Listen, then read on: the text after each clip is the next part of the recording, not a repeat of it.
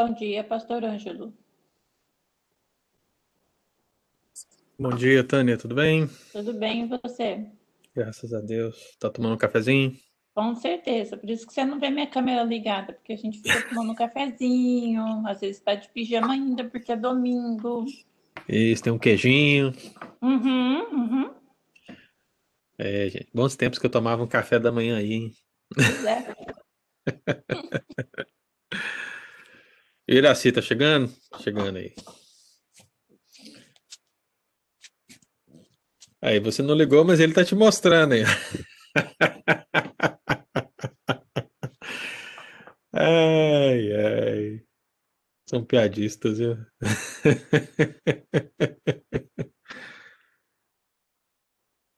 O bom, Iraci, que você tá falando aí, eu não tô te ouvindo, entendeu? Porque seu microfone tá ligado. Ai, ai.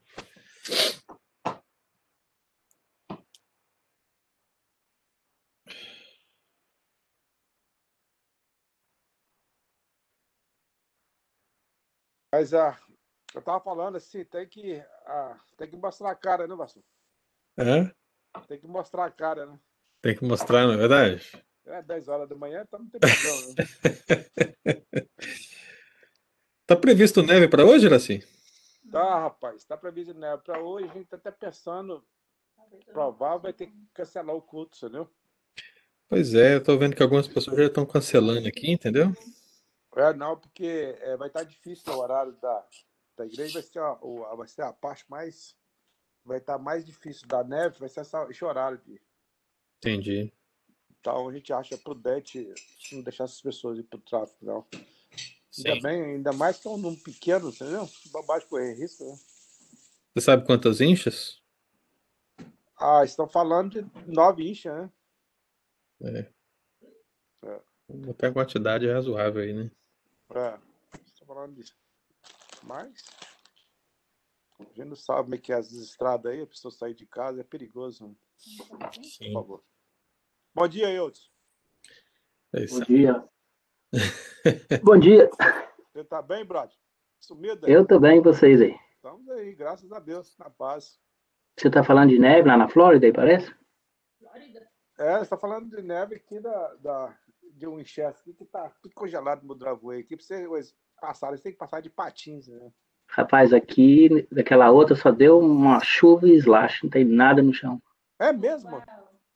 É porque aqui tá perto da água, né? Deu a, a pressão do mar, soprou assim, deu- foi totalmente diferente, né? Rapaz, aqui nós temos a primeira neve que deu, aí congelou, ficou um pouco, e depois veio essa agora que deu quase um pé, choveu, ela baixou um pouco, e agora tá vindo essa outra. Então é, tá, tá bonito, tá bom pra tirar foto aqui. velho. Pois é, aqui não tem nada, tá quase, tô quase indo pra praia aqui, velho, É, então é bom demais, vou mudar pra ir. mesmo. Tomara que hoje só chova de novo, rapaz. Como é que, como é que tá a família lá, eu disse que a gente tava orando por eles, com o seu tio, Tá bem, meu irmão sarou, cara, seu irmão, tá, tá, sarou, dar. saiu? é, do Covid lá. Ele, ele ficou, ele nem chegou no hospital, não, ele ficou só em casa, né? Graças a Deus. Ele ficou mais preocupado porque tem um irmão, ele tem um filho que é diabético, né, e tal, mas só ele que pegou, graças a Deus. Ah, que bom, cara. Vamos ver. É, eu tenho a minha cunhada lá na Flórida, rapaz, ela ficou é, 11 dias no hospital. E tá Uhum. em casa agora e com, com oxigênio ligado direto, né? É, É, teve, teve uma. Um, Quem Covid que tá falando? O pulmão, a esposa do Pedro, né? Da Ah, Demilton. Aham, é, eu, eu fiz contato com o Pedro lá e tudo, ele falou. cara. É, não, eles passaram apertado com ela lá. Né? Ah, imaginei. Esse tal, esse tal É. de vírus aí, isso tem, isso tem, rapaz. é, parece que é bobo, mas isso, às vezes é. Para algumas pessoas complica muito a saúde, né? É, aquele tio mesmo, meu lá, tava bom de tudo, ele já ia pra casa, deu uma, queda lá e morreu, entendeu? É complicado. Mas, E minha mãe já tinha, a minha mãe lá tinha perdido um irmão é, no dia 22 de dezembro, né? E oito dias depois morreu ele, entendeu? Foi. ó, Mas o povo aco- tá acordando aí. O pessoal que é acostumado com 11 horas, tá vendo? É. Será que não viram o seu recado? Ah, viram? Responderam? Ah, é? Ontem. Enrolado mesmo. Tudo enrolado mesmo. O negócio, rapaz, é que eu preciso orar e pedir aqui os anjos do Senhor, cutucos pela manhã. Vai ser um ministério de cutucação, porque tá difícil, viu? Só o Espírito Santo não tá dando conta, não. Não. Dos anjos fortes aí. Um anjo forte, né, rapaz? Isso aí, um anjo forte. Não manda um fraco, não, manda um forte. A Dulce tá chegando aí, mas ué, cadê o Estevão? A Dulce chegou, Estevão não. Geralmente Estevão chega primeiro que a Dulce. Já tá dormindo, Bida, hoje ele tá acostumado às 11.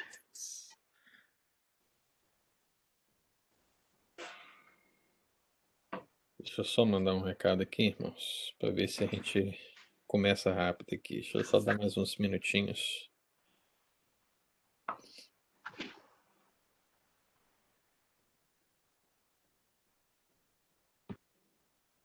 Tá escuro hoje, tô todo mundo dormindo até mais tarde.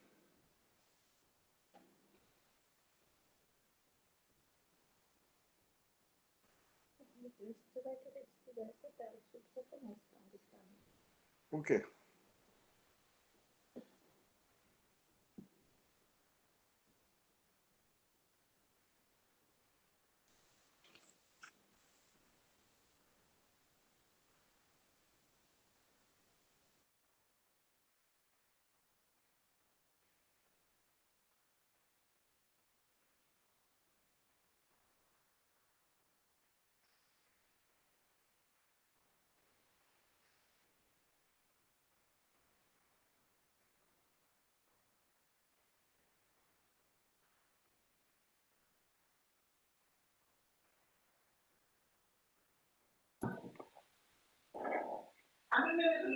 Bom dia.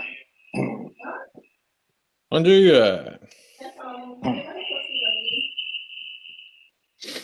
Desliga o seu. Eu interferência, tem que deixar com. O microfone tá aberto, né? O que que o meu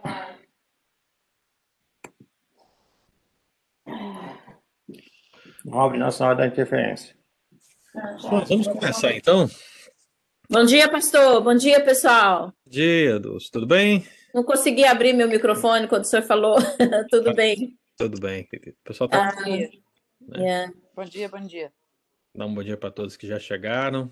né? Marcelo também chegou, visitante. Deus abençoe, Marcelão. Kátia também está aí, Deus abençoe, em nome de Ah, Jesus. Marcelo. Marido da Gabriela. Bem, bom dia, Vamos pessoal. Orar, irmãos. Vamos pedir a Deus para nos abençoar na escola dominical dessa manhã. Quero convidar você a fechar os seus olhos e vamos falar com o Senhor. Pai querido, nós queremos dar graças ao Senhor por mais uma semana que está iniciando, por uma semana que se findou, Deus, e temos a certeza de que em todas as coisas o Senhor esteve ao nosso lado. O Senhor esteve caminhando ao nosso lado, Pai, nos guiando, nos sustentando, nos ensinando, nos humilhando, nos exaltando, fazendo a tua obra em nós, ó Pai, em todas as coisas. Por isso, ó Deus, que não seja diferente na lição dessa manhã, ó Pai, que seja o Espírito Santo aquele que vai ministrar aos nossos corações e nos dá, ó Pai, toda a capacidade para entendermos a palavra do Senhor. Porque se não for pelo Espírito Santo, ó Deus, nunca haverá a transformação, nunca haverá a edificação, nunca haverá o crescimento genuíno, ó Deus, que tanto precisamos como igreja. Por isso, ó Deus, fala conosco através do teu Santo Espírito e nos abençoe em nome de Jesus. Amém. Muito bem, queridos, nós vamos abrir a palavra de Deus. Hoje nós vamos iniciar então aquela nova etapa que eu mencionei para os amados irmãos, Hebreus, capítulo 1, e nós vamos ler o versículo 14. Hebreus, capítulo 1, versículo 14. Lembrando, irmãos, que nós estamos aí na nossa terceira, né, grande parte do estudo sobre anjos. A primeira foi sobre a natureza angelical, a segunda sobre a organização angelical, e agora estamos na terceira parte do nosso estudo que fala sobre o ministério dos anjos eleitos. Portanto, estamos falando daquilo que é próprio dos anjos eleitos, no sentido do seu serviço, daquilo que eles realizaram no passado, daquilo que ele, eles realizam hoje e aquilo que também eles continuarão realizando amanhã. E nos últimos estudos nós falamos da primeira parte desse ministério dos anjos eleitos, que foi a adoração. Cabe aos anjos a adoração. E nós falamos desse adorar de uma maneira audível e fizemos toda aquela aquela análise dos textos bíblicos e nós verificamos que os anjos eleitos eles cantam, eles rejubilam, eles clamam, eles bendizem, eles louvam, eles glorificam, eles honram, eles rendem ações de graças, eles proclamam em grande voz e vimos tudo isso a fim de entendermos que cabe aos anjos eleitos adorar a Deus audivelmente. Então, esse, esse é o primeiro tripé do ministério dos anjos, a primeira base, né? o primeiro pé do tripé da, do ministério dos anjos eleitos. O segundo nós iniciamos hoje. Se o primeiro tem a ver com Deus, que é essa adoração audível, o segundo pé do tripé tem a ver com a igreja, tem a ver com o povo escolhido, tem a ver conosco. E quando nós pensamos nessa realidade, pensamos nos textos bíblicos que envolvem essa realidade, nós vamos sintetizar da seguinte maneira: cabe aos anjos eleitos ministrar aos cristãos diversificadamente. Cabe aos anjos eleitos ministrarem aos cristãos diversificadamente. Portanto, o primeiro ponto foi adorar a Deus audivelmente. Segundo ponto, ministrar aos cristãos diversificadamente. E nós vamos iniciar essa segunda parte pensando aqui em Hebreus capítulo 1, versículo 14, que é um dos textos mais utilizados para falar sobre os anjos, mas também um dos menos conhecidos. E Hebreus 1, versículo 14 diz: não são todos eles, falando dos anjos, irmãos, não são todos eles espíritos ministradores enviados para serviço a favor dos que hão de herdar a salvação? Então vamos ler de novo. Não são todos eles espíritos ministradores enviados para serviço a favor dos que hão de herdar a salvação?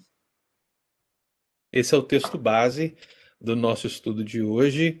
E eu queria que você deixasse a sua Bíblia aberta, porque nós vamos conversar, porque tem muita questão que pode ser levantada a partir desse texto. Amados, ministrar aos cristãos diversificadamente.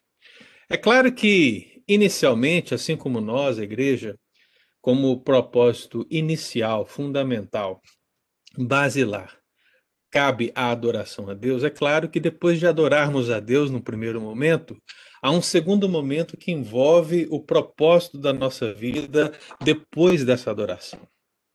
Se existe um propósito para nós cristãos, no sentido de que adoramos a Deus, mas também o servimos, pode ter certeza que a Bíblia também descreve que cabe aos anjos a adoração seguida de serviço. Deus não criou os anjos apenas para ficar num coro angelical por toda a eternidade. Não. E Deus também não nos criou meramente para isso. Aquela figura do céu que os cristãos possuem, né? O céu depois da morte, onde todos nós estamos lá em meio às nuvens, talvez com uma argolinha na cabeça, quem sabe umas asinhas, e ficamos lá cantando por toda a eternidade. Meu irmão, não é disso que se trata o céu. Não é disso que se trata a Nova Jerusalém. É muito mais do que isso. Então, tendo isso em mente, nós vamos verificar que também isso é uma verdade no ministério dos anjos. Na vida dos anjos, Deus ele, ele propôs aos anjos um trabalho. Deus propôs aos anjos um serviço.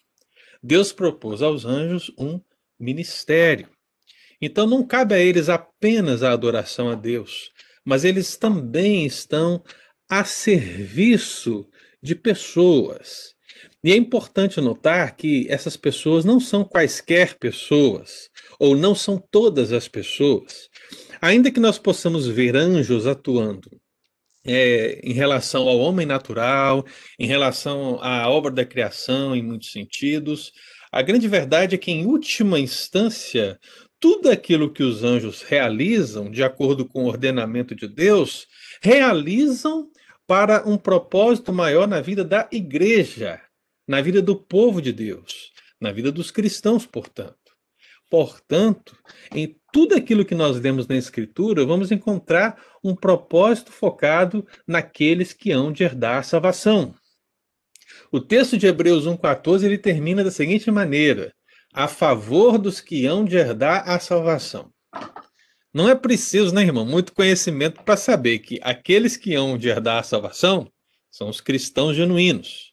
Aqueles que hão de herdar a salvação são aqueles que foram lavados e remidos pelo sangue de Cristo.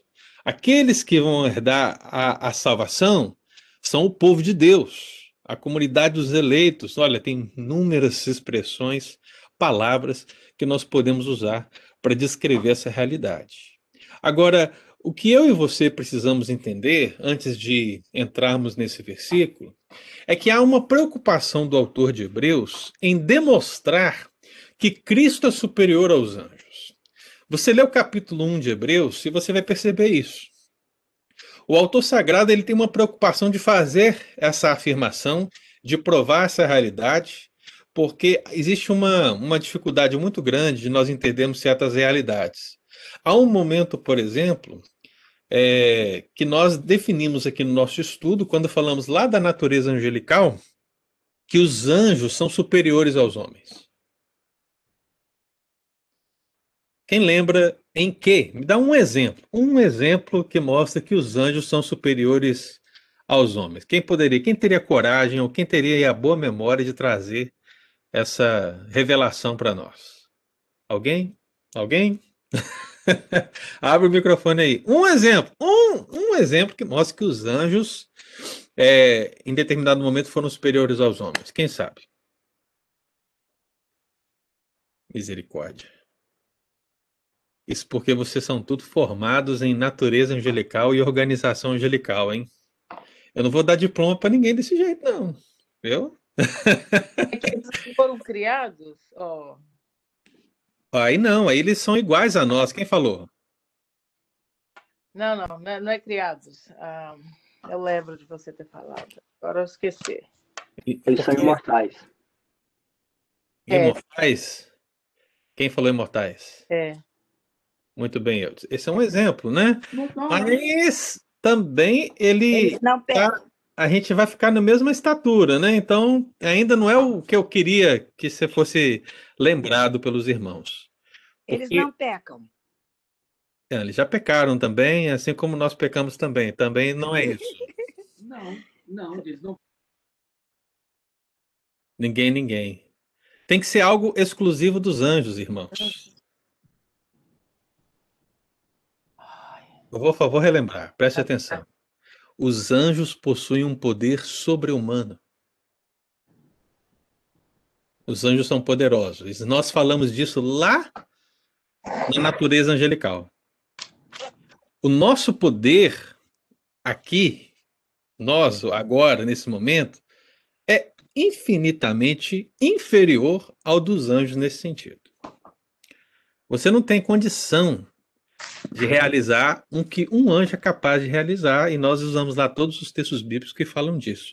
Portanto, os anjos são seres poderosos, e nós não. Aí você fala, mas nós temos o poder de Cristo. Muito bem, irmão, parabéns. Não é o seu poder, é o poder de Cristo. Então, tudo que nós fazemos, inclusive para expulsar um demônio, nós precisamos do nome de Cristo. Então você não consegue sequer expulsar um demônio por você mesmo, pelo seu nome. Né? Você não vai conseguir fazer isso. Então nós não temos esse poder. Então, nesse sentido, naquela oportunidade, eu falei que os anjos são superiores aos homens. Agora, meu amado irmão, existem, na maioria das, das citações bíblicas, e essas aqui de Hebreus elas vão designar isso, que os anjos estão abaixo dos seres humanos. Então, ora eles vão estar acima, dependendo do que você quer destacar, ora eles vão estar abaixo. Na maioria dos casos, eles vão estar abaixo. Vou dar um exemplo. Apocalipse diz que nós julgaremos anjos. Ora, só julga aquele que é superior. Ok? Então, naquele momento que nós fomos participar do julgamento, ao lado de Cristo, dos anjos, nós somos superiores. Aqui em Hebreus também, o autor sagrado vai designar essa superioridade quando diz que Deus envia os anjos para servirem os que hão de herdar a salvação. Você quando, você quando entende que Cristo é o servo, você entende que ele se humilhou, não é verdade? Ele se humilhou, porque ele era Deus, se humilhou, se fez homem para nos servir. Quando Deus envia os anjos para nos servirem, ele está colocando os anjos como servos da igreja. Então, nessa relação, os anjos são inferiores a nós. Né? Então, eu quero que você perceba essas realidades, porque existe o salmo que fala que Cristo, por um momento, foi inferior aos anjos. E aqui em Hebreus fala que ele é superior aos anjos, porque ele está defendendo que Cristo é superior aos anjos. Então, em que momento que ele é inferior? Nós já estudamos isso aqui também. No momento que ele se encarnou. Porque na sua natureza humana, ele se encarna, ele se humilha, e nesse momento fez, então, portanto, um pouco menor do que os anjos nesse sentido. Então, no tempo da humilhação de Cristo, ele foi inferior. Por que, que eu estou falando isso, irmão? Porque se você ficar limitado a um único texto, você acaba que cria uma dificuldade grande na sua cabeça. Então é importante que você analise todos os textos de uma maneira global da escritura para entender que ora os anjos são mais são vistos como mais poderosos que nós, ora os anjos são vistos menores que nós mas que, em essência, no sentido global da Bíblia, Deus colocou os anjos ao serviço da igreja. E nós julgaremos os anjos. Então, cabe a nós esse privilégio santo, irmão, que nós só poderemos realizar, com certeza, ao lado de Cristo. Mas por que eu disse isso tudo? Porque se você ler Hebreus 1, você vai perceber que há uma preocupação do autor sagrado de demonstrar a superioridade de Cristo sobre os anjos e de colocar esses anjos a serviço da sua igreja. Portanto, ele usa aqui algumas palavras muito importantes que é necessário a gente analisar. Ele diz: não são todos eles espíritos ministradores. Então começa com ministradores. Depois a segunda palavra importante que aparece aqui é a palavra enviados. Depois, a terceira palavra importante que aparece aqui é a palavra serviço. E aí você vai me perguntar por que, que são importantes? Porque o que o autor sagrado está dizendo aqui para nós é que os anjos são apostolê, litúrgicos e diácones. Ou seja, está dizendo que eles são ministros apóstolos e diáconos. Não se surpreenda com isso, irmão. Porque é óbvio, é óbvio que não existem anjos pastores, anjos pregadores do evangelho. Não. Não existem anjos diáconos. Vai acontecer uma assembleia na igreja, né, daqui um tempo. Então você não tem condição de eleger um anjo como diácono. Não existe isso. Não existe o apóstolo angelical. Pode ser que exista em algum lugar louco da vida, né? mas na Bíblia não existe. Não existe isso. Irmão, essas palavras são usadas na Bíblia para muitas pessoas em muitos momentos, sem se referendar o cargo ou a função ou o ministério que nós conhecemos. Você é, pode ser apóstolo no sentido de que você é o enviado. A palavra designa isso. Então, quando a igreja é enviada, ela é uma igreja apostólica, ou seja, ela está sendo, ela está sendo enviada por alguém maior. Quando uma, uma pessoa da igreja, seja ela homem ou mulher, criança, jovem, adolescente, olha, se ela está servindo, ela está diaconando. Porque a essência da palavra diácono é servir. Mas isso não tem a ver com a função em si, tem a ver com o propósito em si da palavra. Então você vai encontrar essas palavras relacionadas a muitas pessoas, e é curioso, é curioso, que o autor sagrado tenha escolhido essas palavras para designar um ministério, porque, interessantemente, são palavras que são usadas também para descrever o ministério da igreja. Né? Então, assim como a igreja tem um ministério para com Deus, e os anjos têm um ministério para com a igreja, é, esses ministérios estão é, sempre aliados às mesmas palavras. E eu queria que você observasse isso, mas entenda, irmão, para depois não sair falando que eu disse o que eu não disse, hein? Tá? Eu ressalto para você. O, o, os anjos, eles não são como os doze apóstolos, ainda que eles sejam enviados. Os anjos não são como os diáconos da igreja, ainda que eles sirvam humildemente. Os anjos não são como os pastores do rebanho de Deus, ainda que eles ministrem exaustivamente. Eles não são os nossos advogados, ainda que eles estejam ao nosso lado. O uso das palavras designa apenas um, um, uma parte da sua ação na nossa, na nossa na nossa, no ministério da igreja, ao lado da igreja, de uma maneira diversificada. E nunca pode ser analisado do ponto de vista de que há um anjo que é um apóstolo. Não. Há um anjo que é um diácono. Não. Há um anjo que é um pastor. Não. Não cabe aos anjos pregarem o evangelho, como nós já estudamos aqui. As classes angelicais que nós já estudamos têm, têm por títulos arcanjos, principados, potestades, tronos, soberania, serafins, querubins, e nós não mencionamos naquela oportunidade nem diácono, e nem apóstolo, e nem presbítero, e nem outra, qualquer outra coisa. Então, você que já é formado nessa matéria, não pode se deixar enganar por essas questões. Amém, irmão? O pessoal respondendo a minha interrogativa aí, ó. Mas vamos seguir. Então, vamos pensar na primeira palavra, irmão, que é essa palavra ministradores, a palavra litúrgicos, que tem a ver com liturgia. E quando você pensa em liturgia, você pensa em quê?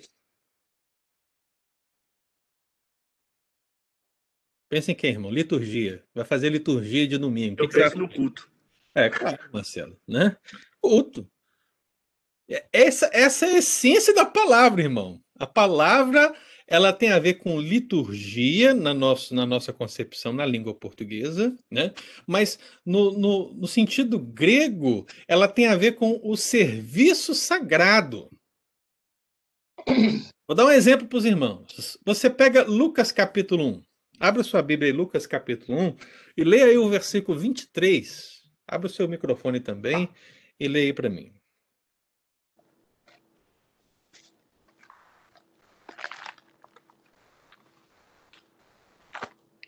Você falou comigo? Qualquer um. Qualquer um.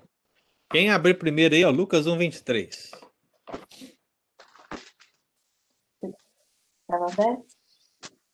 Quando se completou o seu período de serviço, ele voltou para casa. Interessante. Essas traduções da, da, do Estevão e da, da Dulce, né? Essas traduções são a, as mais interessantes usa, traduz por serviço. Só faltou uma palavra aí, viu, Dulce? Qual a palavra que faltou? Já que é uma linguagem de hoje, então, já que ele está adaptando, ele tinha que colocar e terminando o seu serviço sagrado. Porque está falando de quem o texto? Está falando de Zacarias. Quem lembra? Zacarias era o que, irmãos? Esse Zacarias, não aquele do Antigo Testamento. Esse aí. Quem que esse Zacarias era? Sacerdote. Muito bem. E ele estava onde? No templo. No templo. Ele estava realizando o seu serviço, mas não era o serviço do Iraci, lá de Rapaneve.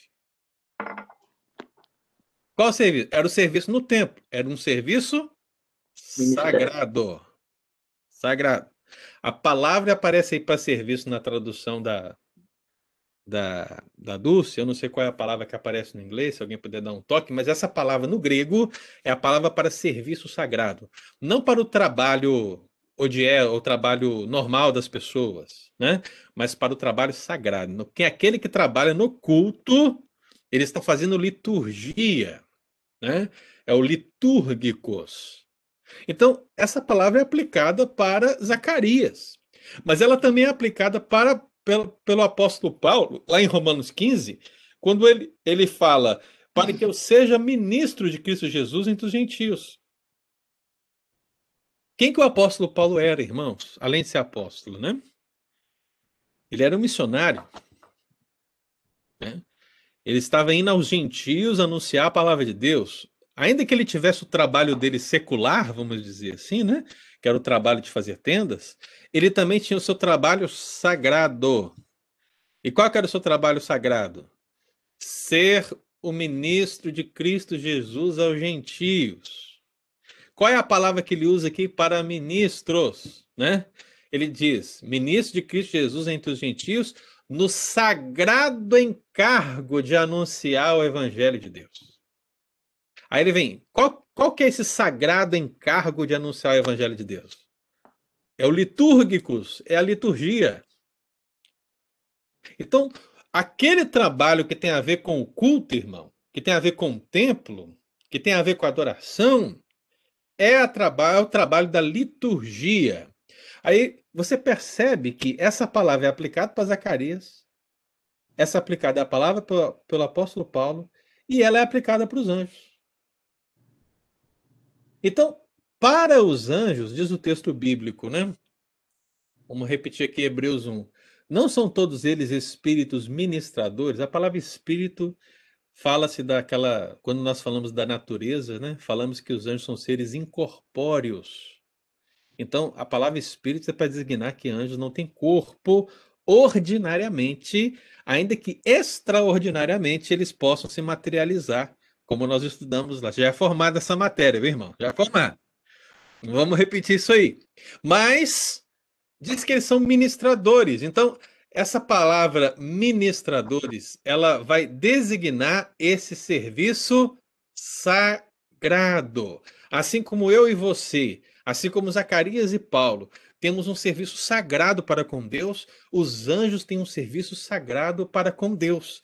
E esse serviço sagrado para com Deus é servir a igreja.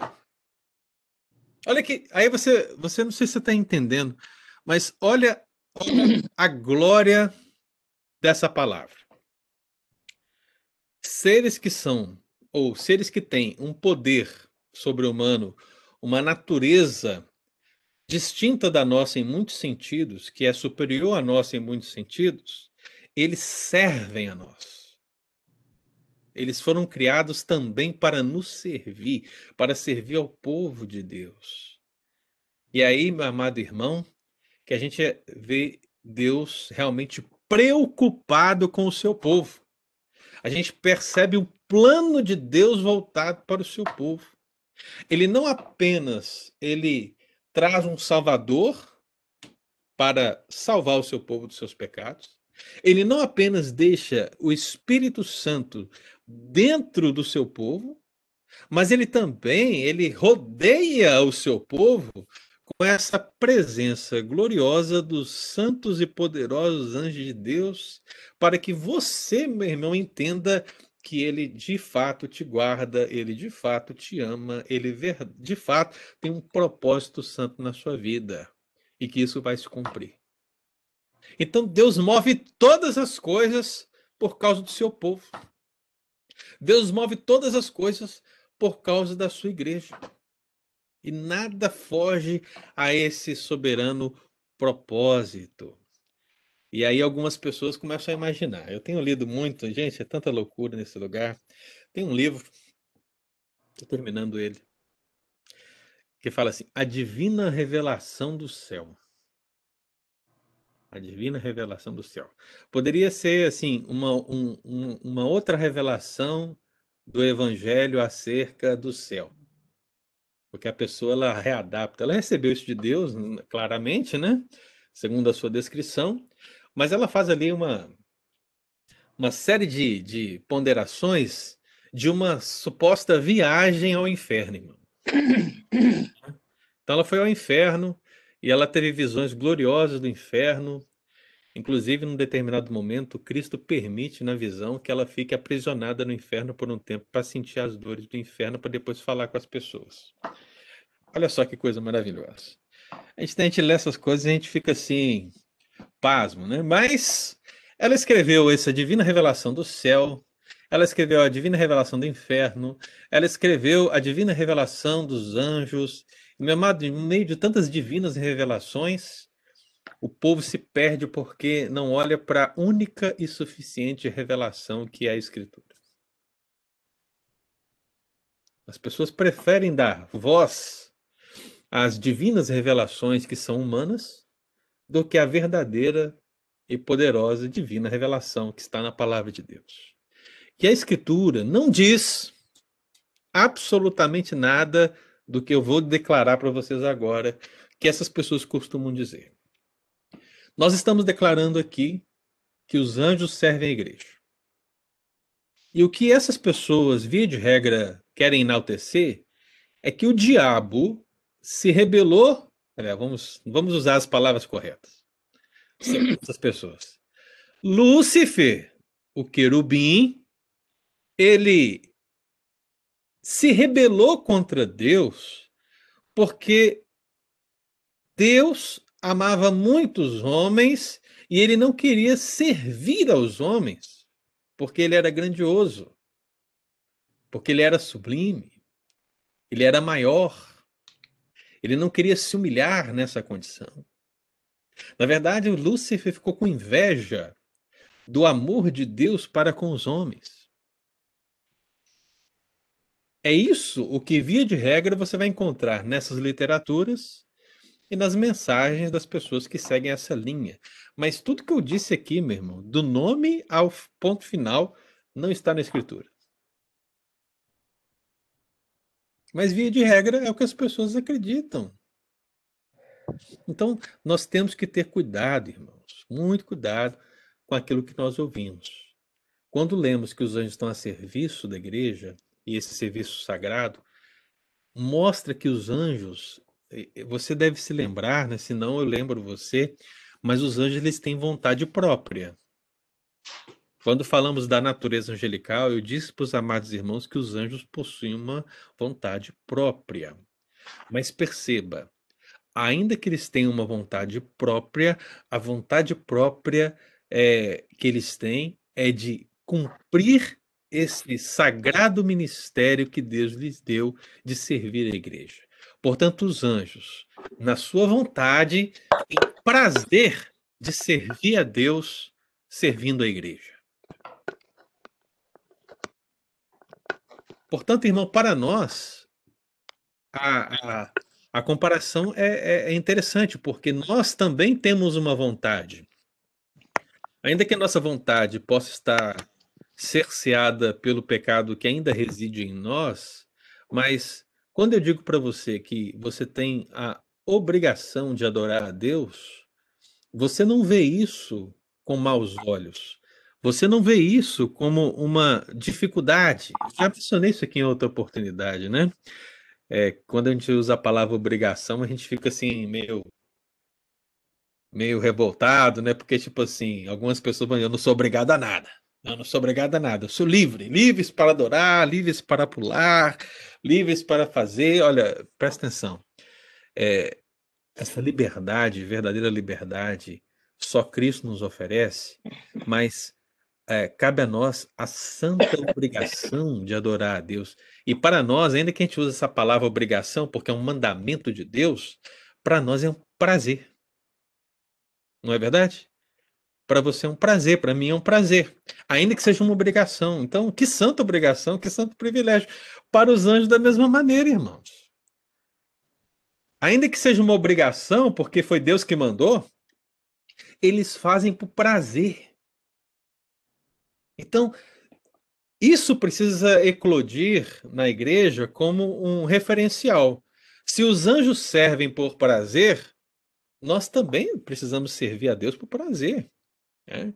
Nós, criaturas de Deus Pai, sejam elas as criaturas angelicais, ou sejam elas os humanos, a igreja, meu amado, cabe a nós termos esse eh, entendimento que para nós é um prazer cumprir as obrigações que Deus nos dá. Olha que coisa interessante, né? E é isso que aparece aqui quando diz que é um sagrado serviço. É sagrado. Então eles fazem e fazem com prazer. É interessante, irmão, que essa palavra ministros, né, ministradores, esse serviço sagrado, né, ela aparece lá no Salmo, que a gente já leu bastante aqui em várias oportunidades, o Salmo 104, Salmo 103. O Salmo 104 fala que Deus faz as teus anjos ventos e as teus ministros labaredas de fogo. Então ali está falando dos anjos. O Salmo 103 fala: Bendizer o Senhor todos os seus exércitos, vós ministros seus que fazeis a sua vontade. Perceba, ele enfatiza lá no Salmo 103, ministros e fazeis a sua vontade. Então, eles fazem a vontade de Deus. Ainda que possuam uma vontade própria, o prazer dos santos anjos é cumprir a vontade daquele que se assenta no trono. Assim também deve ser na vida da igreja para com Deus. Portanto, irmão, nesse ministério dos anjos para com a igreja, temos esse sagrado encargo. Mas tem uma segunda palavra, então já vimos a palavra litúrgicos, que é a palavra ministradores, esse serviço sagrado. E, e também temos a palavra enviados. Enviados, apostolê. A mesma palavra para apóstolo, porque o sentido de apóstolo, que, o que é um apóstolo? É aquele que foi enviado. É, Eudes, qual é o texto que o apóstolo Paulo que você citou? Eu não citei, não, Eudes. Romanos 15? Eu não falei o versículo, né? Romanos 15, 16. Tá? É, então vamos aqui para a palavra enviados, apóstolê. O que, que significa esse enviado? É aquele que foi enviado debaixo de uma missão. É como que um envio autorizado. É como que um embaixador. Né? Eu não sei se lá no texto de Coríntios, depois eu posso até olhar. Eu não sei se lá naquele texto de Coríntios, ali, quando fala que nós somos embaixadores, se lá é a palavra apostolê.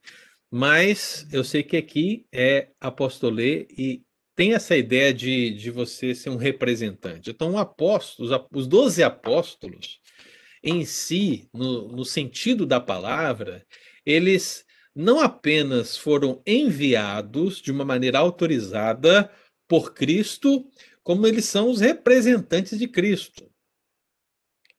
Só que apóstolos são apenas doze, né, irmãos? Você tem ali o apóstolo Paulo, você tem o caso de Matias, são grandes questões para ser trabalhadas aí, mas o grupo de apóstolos, enquanto função hierárquica na igreja, se limitou àquele grupo no passado. Não existem mais apóstolos no sentido da palavra. É, e aí eu não vou entrar no mérito das questões para definir isso, não te foge do nosso assunto, mas não existe mais.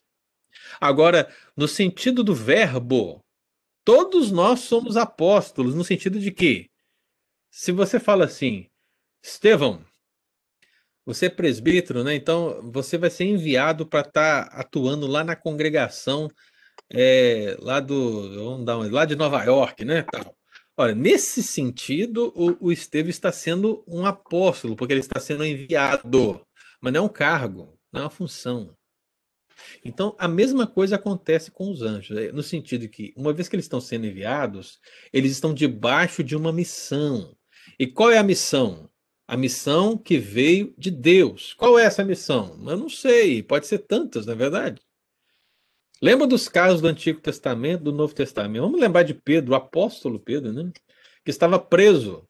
O texto bíblico é claro: o anjo foi enviado para libertá-lo.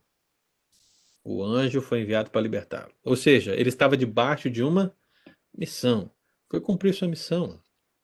Vamos lembrar lá do profeta uh, Eliseu, quando estava cercado lá dos exércitos inimigos. Deus mandou os anjos para cegar aquele exército todo. Vamos voltar mais no tempo, vamos pensar na visita dos anjos e do anjo do Senhor, o próprio Cristo, pré-encarnado lá com Abraão. E Deus mandou dos dois anjos para Sodoma e Gomorra. Para qual propósito? Destruir a cidade. Portanto, todos os anjos, irmãos, quando eles aparecem, eles têm um propósito, eles têm uma missão a ser executada. Eles não vão além da missão. Tá me entendendo? Ou seja, você vai sair daqui, por exemplo, vamos imaginar, o Estevão vai lá em Nova York na congregação, mas ele vai passar antes por Conérica e ele vai fazer uma visita ali ao. Ah, já que eu estou passando por aqui, então vou passar, vou visitar aqui fulano, vou visitar aqui ciclano. Ah, eu vou passar aqui também. Ele tem essa liberdade, né? Porque é o caminho dele, mas o anjo não. O anjo ele segue a ordem divina e cumpre a sua missão. Então, ele não chega em Sodoma e Gomorra e um olha para o outro e fala assim: vamos, vamos também visitar aquela cidade ali do lado? Vamos ali em, em, em Babel? Vamos ver lá como é que está o negócio? Porque se tiver ruim, a gente destrói tudo também. não, não acontece isso, irmãos. Ainda que os anjos tenham a sua própria vontade, a sua vontade está em fazer a vontade daquele que se assenta no trono. Então eles não vão além da missão que foi dada a eles. Você entende? Esse é o, o aspecto do apostolê que aparece aqui. E aí, meu amado irmão, para nós também é uma lição nesse sentido, né? Porque se os anjos são enviados, nós também somos enviados. Só que o nosso envio é muito mais importante, porque os anjos são enviados para servir a igreja. Agora, nós somos enviados para pregar o evangelho. E aí cabe a nós, meu irmão, pregar o evangelho. Não um pseudo-evangelho. Não alguma coisa que contém um evangelho, mas o evangelho. Então, sobre nós pesa essa sagrada obrigação. Lembra do apóstolo Paulo? Olha, se eu prego o evangelho, né, eu não tenho do que me gloriar, porque ai de mim se eu não pregar o evangelho. Olha só. Ai de mim. Então, para nós, a nossa missão é muito mais complexa do que essa dos anjos nesse sentido. E não cabe aos anjos pregar o evangelho em nenhum momento da escritura, irmão. Mas cabe a nós, a igreja. Então, essa missão foi dada para mim e para você. Não foi dada para Gabriel, não foi dada para Miguel, não foi dada para nenhum dos outros anjos, não foi dada para os querubins, não foi dada para os serafins. Nenhum deles quer isso. Nós já fazemos, fizemos essa análise daquele texto que fala que os anjos anelam perscrutar, né? Que o pessoal insiste em pensar que se perscrutar que os anjos queriam pregar o evangelho, né? Não, os anjos não querem pregar o evangelho. Eles querem aprender do evangelho por meio da igreja. Então os anjos estão aprendendo conosco, irmão. Mais um, um momento que os anjos são colocados abaixo de nós, né? Porque ainda que eles tenham conhecimento do plano de Deus à medida que ele vai sendo, sendo executado e vai sendo revelado, meu querido, quando Deus vai realizando seus propósitos na vida da igreja, os anjos estão aprendendo e estão regozijando com tudo que estão vendo. Essa multiforme sabedoria de Deus pela igreja. Então, meu amado irmão, veja o seu lugar. Veja a sua posição. Veja o seu ministério. Veja o seu serviço. Veja a sua missão. E me diga: você tem se empenhado nessa missão como os anjos se empenham na deles? É a grande pergunta, né? Porque para eles, diz o texto bíblico, né, é um serviço sagrado. É uma missão a qual eles fazem do jeito que ela precisa ser realizada. Eles não melhoram a vontade de Deus. Tem muita gente querendo melhorar a vontade de Deus, né? ah, os pastores têm uma, um, uma brincadeira interessante, né? É, imagine, por exemplo, o pastor Pedro vai pregar hoje à noite, né, e tal. Aí depois o pastor Pedro chega perto de mim e pergunta assim, pastor, o que, você achou aí da mensagem? Eu falo assim, não, interessante, pastor. Eu vou dar uma melhorada e vou pregar na outra igreja lá. vou dar uma melhorada. Né? então, assim, tem muito crente que está fazendo isso mesmo, está melhorando a Bíblia, né? Tá melhorando. Olha, eu acho que Deus ele não usou a palavra correta aqui. Quando ele disse filho de Deus, eu acho que a gente tinha que substituir filho por criança de Deus. Por quê? Porque se você substituir por criança de Deus, aí não, não tá falando do sexo, né? Não é nem homem nem mulher. Então fica uma coisa ali neutralizada, e aí as mulheres não vão ficar é, é, sofrendo e dizendo que a Bíblia é machista, né? Então, vamos tirar aqui filho, vamos colocar criança, que eu acho que assim fica melhor. Entende, irmão? É isso que está acontecendo. O tempo todo aí, ao seu redor, né? A verdade é ao seu derredor, para ficar mais encaixado no contexto. Essas coisas estão aí acontecendo. As pessoas estão aí tentando deturpar a Bíblia o tempo todo, acrescentando tio, acrescentando vírgula, acrescentando acento, acrescentando palavras. Né? É, essa Bíblia, tradução, linguagem de hoje, é um exemplo claro disso. Acrescenta inúmeras palavras que não estão no texto original. Então a gente tem que tomar muito cuidado quando a gente vai fazer a leitura dessa Bíblia. Diga, Margarete. Mas esse, essa maneira aí de fazer, de mudar a Bíblia, são pessoas ah, vulgarizando né, o Evangelho, e, mas esse, esse tipo de, de, de, pessoas também, eles não estão muito preocupados com o evangelho, não. Eles estão preocupados com poder, com dinheiro, principalmente poder, né, nesse, no meio evangélico, né? Sim, e ideologias... Muda assim... a Bíblia desse jeito, traz ideologias que não estão dentro da Bíblia, não estão preocupados com o evangelho. Com certeza. Mas... Mas tem alguns seguidores, né? É. E é aquela coisa, vamos lembrar sempre, é, precisamos constatar o fato e precisamos ter também o entendimento que o fato não mudará.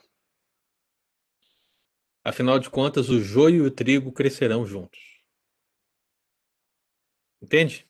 O joio e o trigo crescerão juntos. E quando chegar o dia da ceifa, quem vai cortar o joio e o trigo? Quem sabe? Quem sabe, quem sabe, quem sabe. Nós vamos lá esse texto ainda, mas quem sabe? Na parábola, quem vai cortar o joio e o trigo? Ah, é Deus. Os anjos. Os anjos! Nós vamos olhar esse texto em breve, viu, irmãos? É, entender o que, que significa isso aí, né? Mas voltando aqui. Então você tem a primeira palavra, a palavra ministros, você tem a segunda palavra, a palavra enviados, e agora vamos olhar, analisar a terceira palavra. Cadê aqui o texto? Vamos voltar aqui em Hebreus 1,14. É... Para serviço. O que é essa palavra serviço? Então, a primeira, né? Não são eles espíritos ministradores. Essa palavra ministro aí é usada principalmente no contexto do serviço sagrado. Então, seria até. Ela é muito usada no contexto pastoral, por exemplo, né? Tem a segunda palavra, que é a palavra enviados, que é a palavra no contexto apostólico. E você tem a terceira palavra, a palavra serviço. E a palavra serviço é a palavra para diaconia. Se você quer saber o que um diácono faz, a essência do diácono é servir, é verdade. Mas servir o quê? Você tem que entender um, um pouquinho além. A palavra diaconia ela tem a ver, na sua raiz, a ideia de atender o pedido ou atender a necessidade de alguém. Então, é servir nesse sentido, irmão. Por isso que quando os apóstolos, eles resolvem fazer a primeira eleição daquela que nós podemos considerar a primeira junta diaconal da história da igreja, né?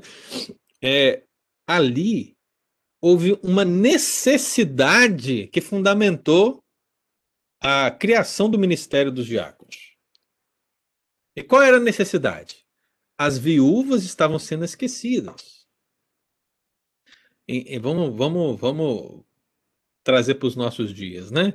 Então você imagina que na igreja está aí o, o, os presbíteros, está aí os pastores, e aí eles começam a perceber, eles estão lá pregando a palavra, estão orando, estão administrando os sacramentos, mas aí a, a, a Margarete, o Estevão, não, Estevão é presbítero, né? Ah, o Fábio tem também, Fábio, Deus te abençoe, né? Aí tem o Fábio, tem a Margarete, eles estão passando necessidade e tal, e ninguém está sabendo. Só que o volume, gente, o pessoal está se convertendo aos milhares. As pessoas estão se convertendo aos milhares. Você tem 12 apóstolos. Não, ninguém consegue acompanhar essa, essa situação, né? Então as pessoas estão sendo esquecidas na distribuição diária é, e não estão recebendo ajuda devida e tal. Então há uma necessidade. Então os diáconos apareceram nesse contexto de necessidade. Então a base do diaconato, eu já estou até dando uma palavra aí para o pessoal que vai votar daí daqui duas semanas, né? duas semanas, não, dois, dois meses, né? mas final de março, vai votar. Quando você for eleger um diácono, você tem que pensar: essa pessoa tem, na essência dela, no ministério dela da igreja, já demonstrado a, o desejo é, de querer suprir a necessidade das pessoas? Porque isso é fundamental de um diácono. Se essa pessoa não tem o prazer de ajudar e suprir a necessidade das pessoas, essa pessoa serve para ser diácono, irmãos? Não. É isso que precisa ser a base dessa realidade. Então, quando essa palavra é usada para os anjos aqui, a palavra diaconia, ela vai ter o mesmo sentido. Eles, eles estarão atendendo a necessidade de alguém.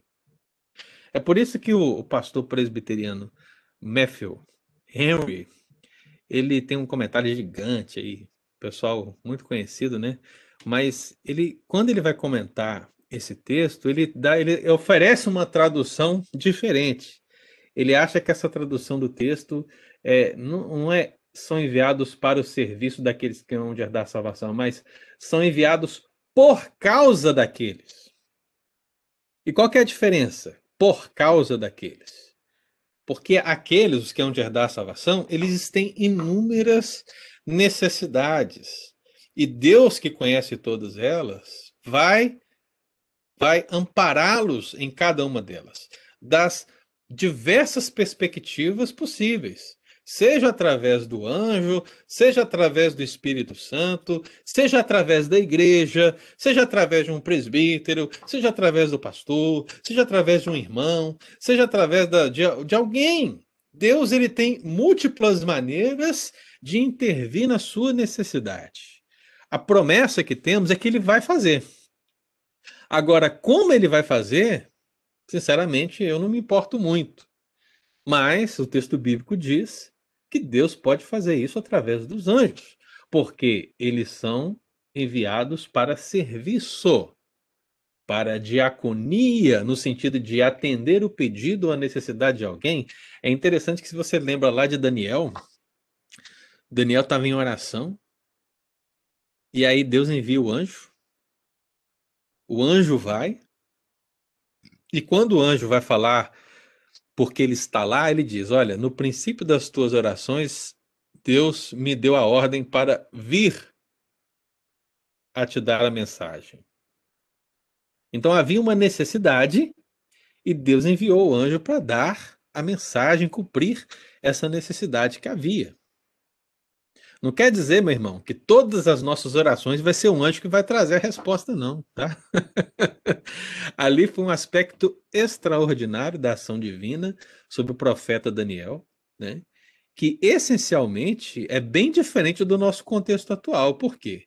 Porque hoje nós, tecnicamente, não precisamos de um anjo para nos assistir na resposta das nossas orações. E por que não precisamos?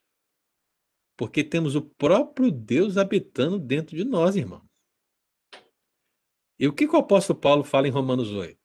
É Romanos 8 mesmo? Agora não sei, depois me ajudem para lembrar. Mas ele fala que o Espírito, ele intercede por nós com gemidos inexprimíveis. Ou seja, o aspecto da oração na vida da igreja hoje, ele é muito mais amplo porque nós temos um acesso direto a Deus por meio de Cristo e por meio do Espírito Santo. O que Daniel e o povo do Antigo Testamento tinham apenas em sombra. Deu para entender? Você tem hoje um aspecto muito, muito melhor do que aquele. Mas é claro, o crente prefere que o anjo venha trazer a resposta para ele. Não, eu não quero Cristo falando no meu coração, eu não quero o Espírito Santo falando no meu coração na oração. Eu quero que Deus envie o anjo Aí o pessoal vai lá para o culto, né? Tem até músicas que falam disso, né? De o anjo trazendo a resposta da oração no altar. Que glória, irmão. Gente, nós não podemos ficar presos a essas coisas. A gente tem algo muito melhor. Né? Eu realmente não entendo essa, esse desejo de ver um anjo quando temos o próprio Deus em nós. Eu realmente não entendo. Mas esse misticismo precisa ser rompido de alguma maneira. Em nenhum momento na Bíblia nós somos encorajados a buscar a presença dos anjos, resposta da oração por meio de anjos, resposta de louvor por meio de anjos, resposta de pregação por meio de anjos. Não. Agora, nós somos é, orientados na Bíblia a entender que os anjos estão a serviço de Deus. Ou seja, o que Deus vai fazer, o que ele vai mover, o que ele vai realizar para cumprir o propósito na sua vida, meu irmão. Como ele vai fazer, eu não sei. Mas que ele vai fazer, ele vai. Se é através de anjos ou não, não me importa. Não me importa. O que me importa é que Deus cumpra o seu querer em nós. É isso que deve nos caber. Mas o cristão infantilizado vai dizer: não, pastor, eu quero que Deus mande um anjo. Né? Eu quero que Deus fale comigo através de um anjo tal. Não, irmão, não, não busque isso, não queira isso. Né? Porque se você querer tanto, é perigoso que apareça um anjo descendo do céu com um outro evangelho que vai além desse e você vai ser enganado. Vai ser enganado e aí, meu irmão, o que a Bíblia diz é que tem que ser considerado anátema. Pastor, tinha, tinha uma igreja aqui em, Boston, mas é, aquela. Eles tinham a cadeira lá do anjo na hora do culto, cara. o anjo descia e sentava lá. É porque eu ia lá, no caso? Cara, você, não, você chegou depois, né? Você chegou em Boston depois, fisicamente, então acho que foi você na teta. Oh, eu acho até que deram o nome pro anjo lá, chamava Você, você fala anjo no sentido anjo mesmo, ou anjo no sentido de ser o pastor da igreja? Não, descia um anjo mesmo. O cara teve uma visão lá do anjo, chamava Jadiel o anjo. De repente ele estava lá mesmo, mas era um outro anjo, né? É. Esse tinha esse nome aí. O que é complicado também, que a gente não pode falar que o diabo está na igreja porque o pessoal escandaliza. Meu Deus do céu, como é que pode o diabo pode estar dentro da igreja, um lugar santo, cheio do Espírito Santo, né, tal? Como é que o diabo pode estar Não, ele está lá fora, meu irmão. Meu Deus do céu. Não é assim, você sabe disso, né? Então, essa realidade, eu dizer, é, é estranha ao Evangelho. Né? Inclusive, nós vamos ainda meditar nesse texto que fala do culto aos anjos, que o apóstolo Paulo ele condena em uma das suas cartas, se eu não me engano, em Colossenses. Ele fala do culto aos anjos, onde havia uma busca por isso. Então, não sei se naquela época havia uma cadeira para o anjo, mas com certeza havia algo similar, porque havia esse, essa busca por anjos, e anjos são criaturas, irmãos, a qual nós é, é, não devemos cultuar e, e também não devemos convocar para participar conosco do culto, não, de maneira alguma. O serviço sagrado deles é diferente do nosso. Né? Eles adoram a Deus como nós adoramos a Deus, mas eles não estão servindo na igreja como mediadores entre nós e Deus. Para isso, nós temos um outro mediador. Eu sei que não é grande coisa, tá? É só Cristo Jesus, tá bom? Mas o pessoal às vezes vai preferir Miguel, vai preferir Gabriel. Vai...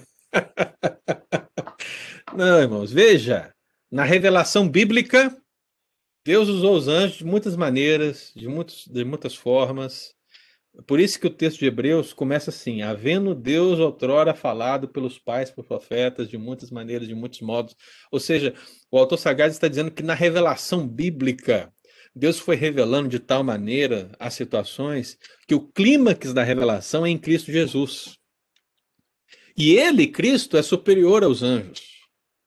Então, tudo que nós conhecemos acerca da, do ministério dos anjos, meu irmão, principalmente antes de Cristo, precisa ser analisado nessa perspectiva que, depois de Cristo, nós temos questões superiores àquele antigo ministério que era realizado. Se nós não fizermos essa consideração, vamos ter sérios erros no nosso dia a dia. porque vamos querer que aconteçam conosco é, fatos que aconteceram no passado. Então você imagina, assim, poxa, aquela cidade é uma cidade ímpia, que Deus envia dois anjos para destruir. Porque Deus fez isso com Sodoma e Gomorra. Não é exato isso, não é correto isso da perspectiva bíblica. Né? Aí você imagina lá, Deus é, cercou a cidade, Deus não, né? Imagina lá que a igreja foi cercada pelos ímpios e não sei o que. Deus envia os seus anjos, as suas carruagens de fogo para cegar todos os inimigos aqui. Não, não sei se Deus vai fazer isso, irmão. Não é porque aconteceu lá no Antigo Testamento que vai acontecer aqui agora, não. Não são fatos que são ordinários para nós. São eventos extraordinários que têm um propósito em si. Então a gente precisa fazer essa análise na perspectiva antes de Cristo e depois de Cristo, entendendo que aquilo que Cristo conquistou para nós é um ministério muito mais excelente, muito mais completo, muito mais amplo e um acesso livre a Deus, o que o povo é, do Antigo Testamento só contemplava ou experimentou em alguns casos de uma maneira limitada, porque Cristo ainda não havia realizado o seu propósito. Né? Então, isso precisa ficar claro para nós, para que a gente tenha um entendimento melhor da Escritura. Né? Então, aqueles que hão de herdar a salvação, irmãos, de fato são a igreja, como o apóstolo Paulo disse lá em Romanos 8, 17. Nós somos filhos, somos herdeiros, somos é, co-herdeiros em Cristo Jesus. Eu entendo que esse herdar salvação que aparece aí no texto é, em si refere-se mais a um aspecto escatológico, no sentido de que entrar na promessa, entrar no céu, entrar na, na, na Nova Jerusalém, mas também não é errado você imaginar que está falando desse processo aqui, porque a salvação, meu irmão, ela é um ato, a salvação é um processo, a salvação é um estado. Você entendeu o que eu quis dizer? Você não pode simplesmente falar num sentido. Você vai encontrar a salvação nessas perspectivas na Bíblia. Olha, a salvação é um, é um, é um, é um estado quando você pensa em glorificação. Romanos 13, por exemplo, versículo 11. Porque a nossa salvação está agora mais perto do que quando no princípio cremos. O que quer dizer isso? Aqui tem dois tipos de salvação nesse texto. No princípio, quando cremos, ou seja, no princípio, quando cremos, ou seja, no dia que você foi salvo.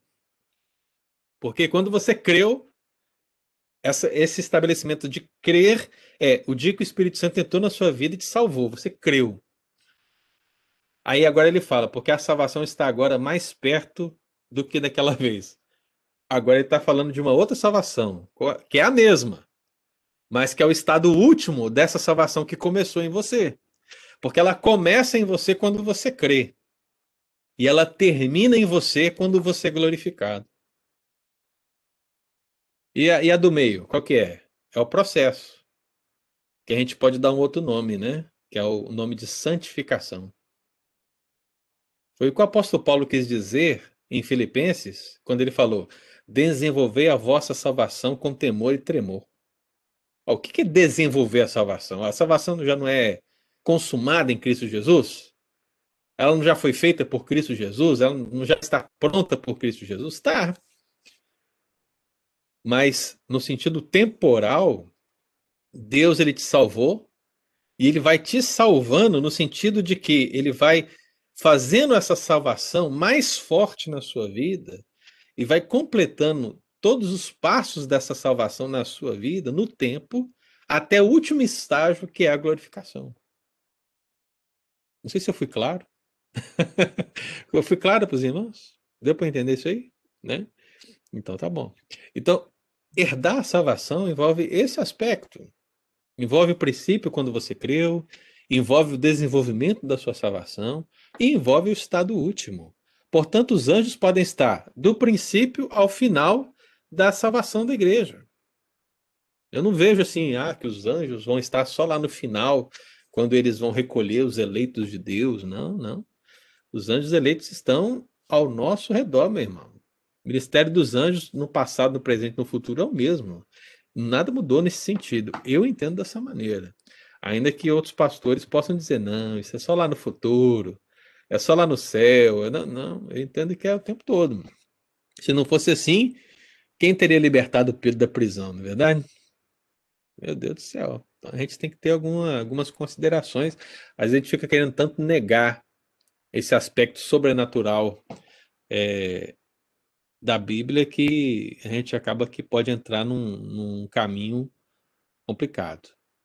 O, o, meu desejo, irmã, é que vocês tenham um, um posicionamento equilibrado sobre a, os anjos, sobre agora o ministério angelical em nome de Jesus. Amém?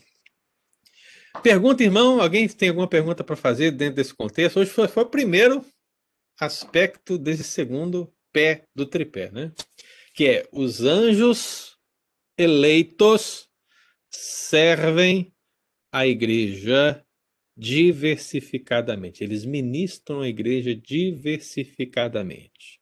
E vimos isso hoje através desse texto que mostrou que os espíritos são ministradores, os anjos são espíritos ministradores. Eles ministram, eles servem, eles são enviados, analisamos essas palavras todas e vimos que de fato eles estão a trabalho e que esse trabalho para eles é sagrado, é um trabalho que, que eles, eles realmente adoram a Deus, mas que estão abaixo da igreja no sentido de servi-la. Deu para entender?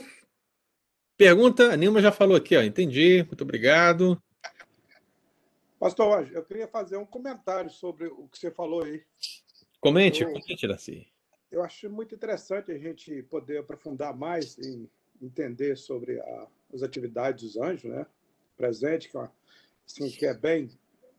Bom, às vezes que a gente vê aí bem assim, difícil para ser entendido realmente, mas ah, como você mencionou aí, eu vejo que. Ah, estou lendo agora de novo a Deuteronômio, ver o, o, povo lá, né, que andava, Moisés conduzindo o povo lá, e mesmo assim o povo, aquela tendência de adorar outros deuses, mesmo sabendo a presença real de Deus. Uhum. Então, eu vejo assim, a, o ser humano, a gente tem uma grande tendência da gente querer realmente a, adorar aquilo que nos satisfaz. Assim, quando a gente traz para a realidade, eu fico olhando assim, eu estava imaginando o que você estava falando. A gente olha assim, por exemplo, nós, como torcedores de time de futebol, Cada um tem seu time. Cada seu time, acha que seu time é melhor do que o outro. Ou seja, a tendência do, do ser humano é procurar ídolos. Mesmo sabendo, né? Eu estava olhando o Velho Testamento, aí o povo sabia, né? Os, a, a, presença de Deus, os milagres de Deus, o poder de Deus, né? Experiencial. Mesmo assim, aquela tendência de adorar coisas ídolos, coisas feitas por, por mãos de homem, pedindo para criar um Deus. Assim, então, é a coisa da. O ser humano, nós, né, como fomos resgatados, e quando a gente vai para a palavra, por isso que eu tô, só quero mencionar assim, porque é importante, às vezes, a gente ter um estudo como esse para a gente definir as coisas, para a gente achar a base da palavra de Deus, para a gente ter um entendimento completo.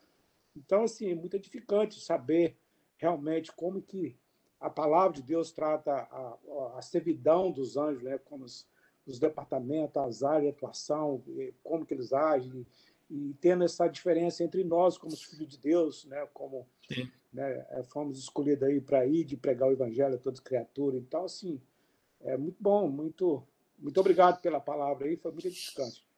Amém, assim. Marcelo e Fábio, vocês que estão aí é, visitantes na sala de hoje, né? Então vocês entraram como caíram de paraquedas, né? Como é que foi a experiência aí de falar um pouco de anjo? Deu para entender alguma coisa? Ah, pastor, eu gostei, eu achei é, interessante. Ah, essa, eu vejo isso muito na, na Bíblia, assim. Por exemplo, você falou que os anjos, em algumas, alguns aspectos, são superiores a nós, mas em outros são inferiores. Uhum. A gente, em alguns aspectos, somos superiores, mas em outros somos inferiores. Eu acho interessante essa, essa coisa, assim, de... Ah, Agora, Depende do que, que você está falando, né? Agora só acrescenta um aspecto na sua declaração. Um, uma, algumas vezes nós somos superiores, outros somos inferiores, mas Cristo é superior a todos. A todos, exato.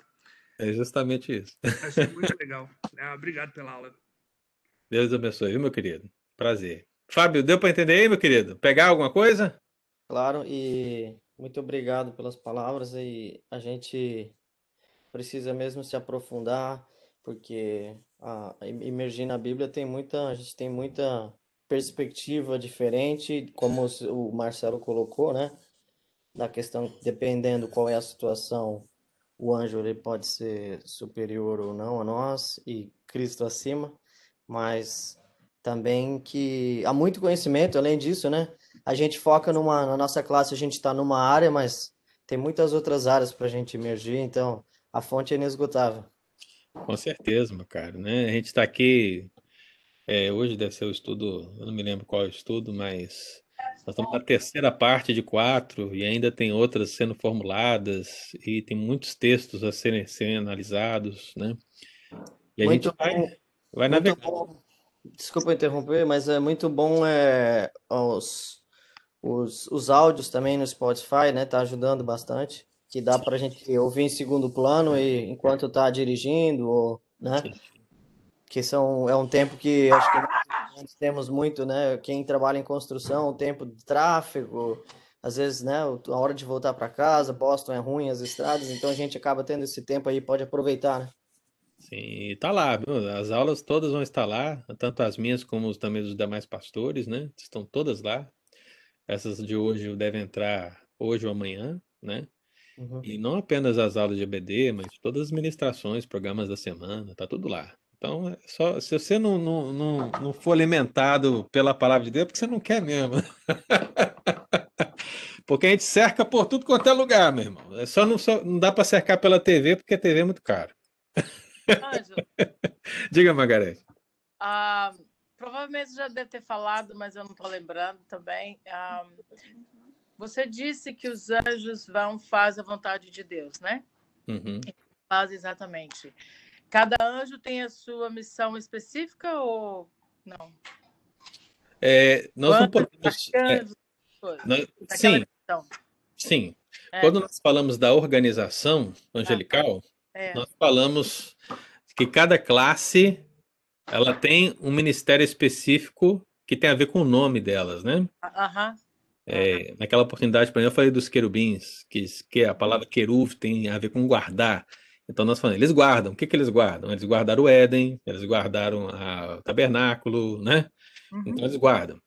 Falamos dos serafins, é, falamos dos quatro seres viventes e, e os propósitos relacionados a eles de acordo com a classe. Uhum. Mas no sentido é, mais amplo, é, que Deus ele, ele dá uma ordem, não existe uma ordem específica para cada anjo especificamente, né?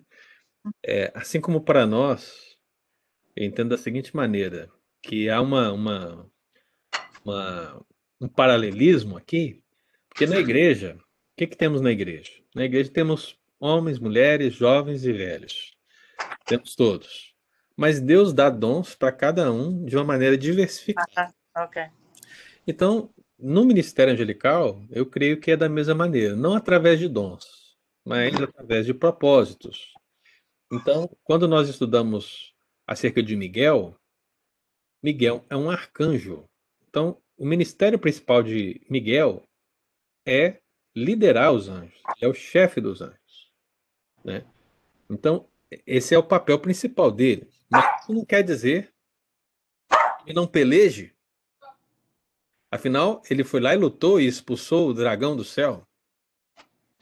Entendeu? Isso não quer dizer né, que ele não possa fazer outras coisas.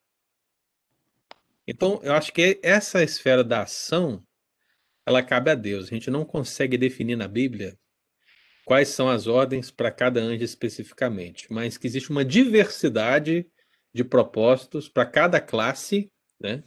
E que aos anjos ordinários, né, aquele anjo que vai, que a gente não tem um nome, que a gente não sabe uma classe, é, aquele, aquele anjo que a gente não tem muita informação dele, ele vai cumprir uma ordem específica de Deus, seja ela qual for.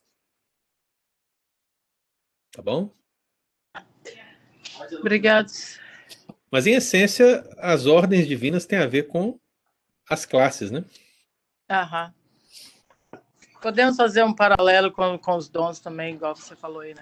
É, não dizer que são dons, né? Porque anjo não tem dons, É, ai não, mas mas nosso. eles têm propósitos, com certeza, porque Deus os fez assim. né?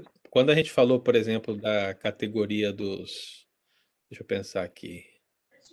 os quatro seres viventes, por exemplo, né, fica muito notório que os quatro seres viventes eles têm um propósito mais voltado para a adoração de Deus. São seres mais próximos do trono de Deus. Então, quando você entende isso, você di- dificilmente verá qualquer texto, né? Você não vai ver, né? Mas você não vai, você não pode imaginar que os quatro seres viventes vão sair da presença do trono de Deus para cumprir uma ordem, porque isso está em contradição com o propósito deles. O propósito deles é ladear o trono. Então Deus os criou para ladear o trono. Como é que eles saem da presença do trono? Entendeu a diferença? Então eu não vejo isso. Então parece que então os propósitos vão estar ligados às classes eh, angelicais que nós já estudamos. Muito bem, Deus abençoe, viu, Margarete? Gente, foi um prazer estar aqui com vocês. Eu só vou reiterar aqui que o pastor Pedro já mandou aí no grupo da igreja. Nós não vamos ter hoje nem o culto das quatro, nem o culto das seis. Ok? Então fica registrado aí. Se você conversar com alguém da igreja e ela não tiver essa informação, ajude a compartilhar, Ai. né, em virtude da neve, né, da, da nevasca que deve acontecer. Não haverá nem o culto das quatro, nem o culto das seis. Provavelmente, provavelmente, vamos repetir a lista desse domingo no próximo domingo. Então, nós vamos reconfirmar com os nomes, mas aqueles que já confirmaram o seu nome para hoje é, vão estar no próximo domingo, se assim desejarem e assim puderem. Tá bom? Pastor, é bom lembrar que vai ter online, né? Às seis horas. Isso, e o pastor vai dar uma palavra online, né? Então a gente vai ter essa transmissão aí no- nas, nas redes sociais da igreja, YouTube, Facebook. Bem lembrado, Estevão. Pastor, Sim. Ah, refo- reforçando seu aviso também, é para já estar sabendo que hoje a gente tivemos uma notícia que o CDC aumentou a, a porcentagem de número de pessoas para frequentar a igreja. Então, provavelmente, para o próximo domingo, vai ter mais espaço, talvez, Menos espaço, né, Iraci? para mais pessoas, né, no caso. Sim, sim, sim. Então, seria bom, sabe, que talvez seria, teria mais essa Sim. oportunidade. Vamos acrescentar aí 30 pessoas, né? Exato.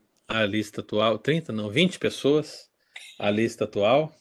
pastor, Então, vai ser muito bom. Diga, Dulce. justamente esse, esse fim de semana que o senhor deve ter trabalhado no mundo, né? Para fazer uma lista final, hein?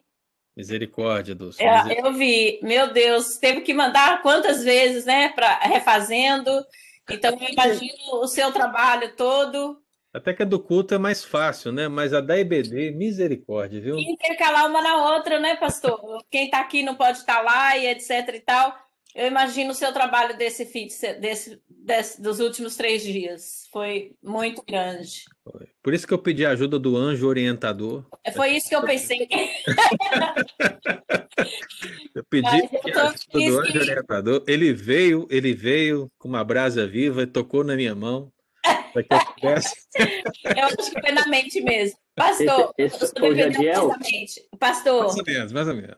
no próximo, eu estou na lista das quatro, mas eu espero que esse aumento aí eu possa ir na lista dos cultos, porque depois do próximo domingo eu vou ficar três domingos fora. Então, eu espero poder estar também. Eu posso ir nas quatro e às seis, aí não mais. Se você receber o convite aí, vai dar tudo certo, viu? Eu espero receber exatamente o que eu tô falando. Ô, Tá bom, ô, Ângelo, Diga. por exemplo, as classes de, de, de, para as crianças, elas vão ter nos dois horários?